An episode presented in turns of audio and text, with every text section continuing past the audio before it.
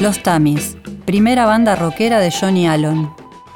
Seguimos en otra historia con un homenaje a el gran Johnny Allen, músico, animador, quien ha abandonado nuestra dimensión física el día mismísimo de las últimas elecciones. Y se lo ha recordado por diversas facetas, pero quizás se ha soslayado toda su carrera musical y sobre todo lo vinculado a los orígenes del rock argentino y del rock en castellano. Nos vamos a centrar en este homenaje a Alon en su primer grupo, Los Tamis, una banda que tuvo muchísimo éxito, tocó a lo largo de varios años, grabó varios discos, un long play pero muchísimos simples más, y vamos a precisar algunos mitos y lugares comunes que hay sobre la historia de esta banda que están totalmente en desacuerdo con la realidad histórica que efectivamente aconteció. Por un lado se suele decir que la fecha de iniciación de la banda fue en 1962. Si bien es una fecha temprana, la realidad que no es así. El grupo, según ha revelado, entre otros indicios, pero este es el más contundente, un recorte del diario El Mundo, recuperado por el coleccionista Gustavo López Caballín, tocaba desde al menos julio de 1958. La explicación es muy sencilla. El nombre Tammy se debe a una película estadounidense que en la Argentina fue estrenada con el título de Tammy la flor del pantano. Por ende, si un grupo fundado en 1962 remitiera en su nombre una película del 58, estaríamos incurriendo en al menos un anacronismo.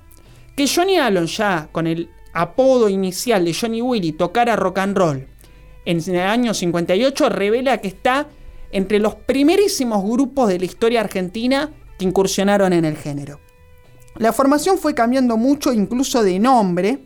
Por ejemplo, a comienzos de los años 60, antes de grabar, llegaron a usar el nombre Tammy's Twist cuando arranca la fiebre del baile del twist. Podemos decir que para esa época estaban formando con Rubén Horacio Lotes, un pianista quien luego se destacó como compositor profesional con muchísimo éxito, oriundo él del barrio porteño de Flores. Eduardo González, quien era de Villa Lugano, al igual que Johnny Allen, y era contrabajista. Osvaldo Valentín en batería, Francisco Freddy de Marcó, guitarrista, oriundo él del barrio porteño de Palermo, y Roberto Ángel Pardo en saxo y guitarra, oriundo también de Villa Lugano. Además pasaron muchísimos músicos, por ejemplo, Bebe Muñoz fue baterista de los Tamis, quien en esa época hizo diversas incursiones en grupos de rock and roll y twist, llegando a hacer un magnífico long play con el grupo Los Siete de Oro, antes de sumarse a experiencias como Federa y Maximiliano mucho tiempo después. Pero la formación clásica de los Tamis y la cual llega a grabar discos en el primer lustro de los años 60 estaba integrada por Ronnie Montalbán, a quien le dedicó Claudio una columna por su rol como precursor del ska en Argentina. Su nombre verdadero era Jorge Mario Bilic, oriundo él de Villa Celina, criado en Lugano y luego mudado a Ciudad Evita.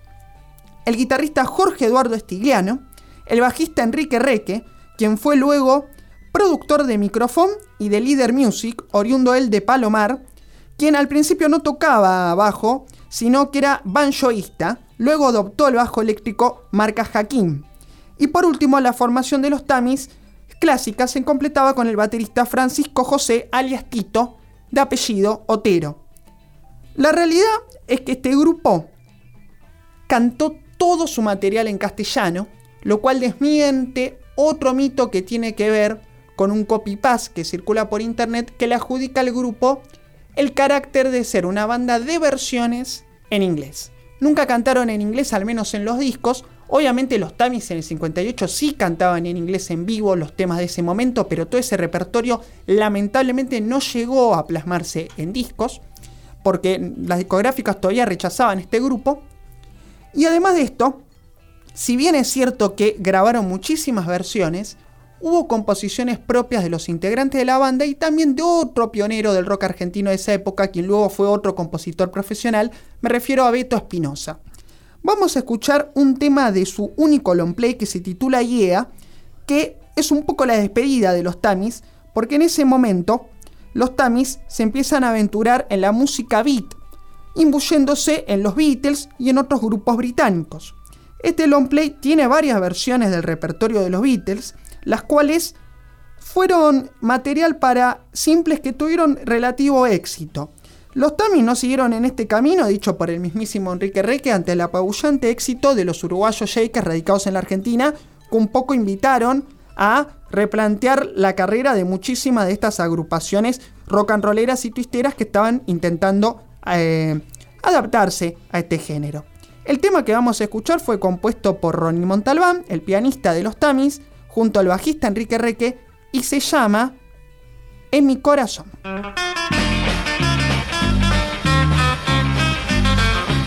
En mi corazón no tengo pena, pues te tengo a ti. En mi corazón ya no hay tristeza, soy feliz. Toda mi ilusión se ha concretado en un gran amor. Y al tenerte a ti hacia mi lado, soy feliz. Yo quiero guardar estos momentos dentro de mi ser, que no se pierdan. Así nunca podré olvidarlos ya. Así siempre seré tan feliz como hoy.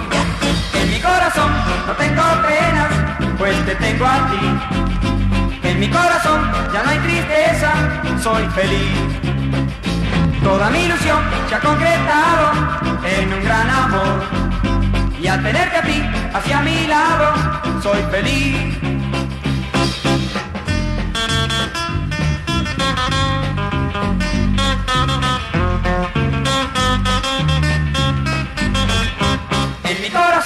No tengo penas, pues te tengo a ti. En mi corazón ya no hay tristeza, soy feliz. Toda mi ilusión se ha concretado en un gran amor. Y al tenerte a ti hacia mi lado, soy feliz. Yo quiero guardar estos momentos dentro de mi ser, que no se pierdan. Así nunca podré olvidarlos ya. Así siempre seré tan feliz como hoy. En mi corazón no tengo penas, pues te tengo a ti. Se van así los Tamis con En mi corazón, una composición propia en castellano año 1965. Cabe destacar que el grupo tuvo tanta fama que llegó a tener un club de fans propio, de admiradores. El coleccionista Leonardo Tarantulo nos envió un documento de las admiradoras que integraban este club con la dirección obviamente situado en plena Villa Lugano, nos referimos a Chilabert 6357. Los peinados que se vislumbran en la foto de esta postal auto, autografiada por el grupo revela que ya estaban en la época de este long play cuando adoptan el peinado a la Beatle. Vamos a escuchar entonces otro tema más para cerrar este homenaje sincero tanto Johnny Allen como a los Tamis. Johnny luego siguió su carrera con bandas de rock como Caballo Vapor, hay mucha tela para cortar. La canción que vamos a oír se llama Quiero gritar nuestro amor y es otra composición de la dupla Reque Montalbán.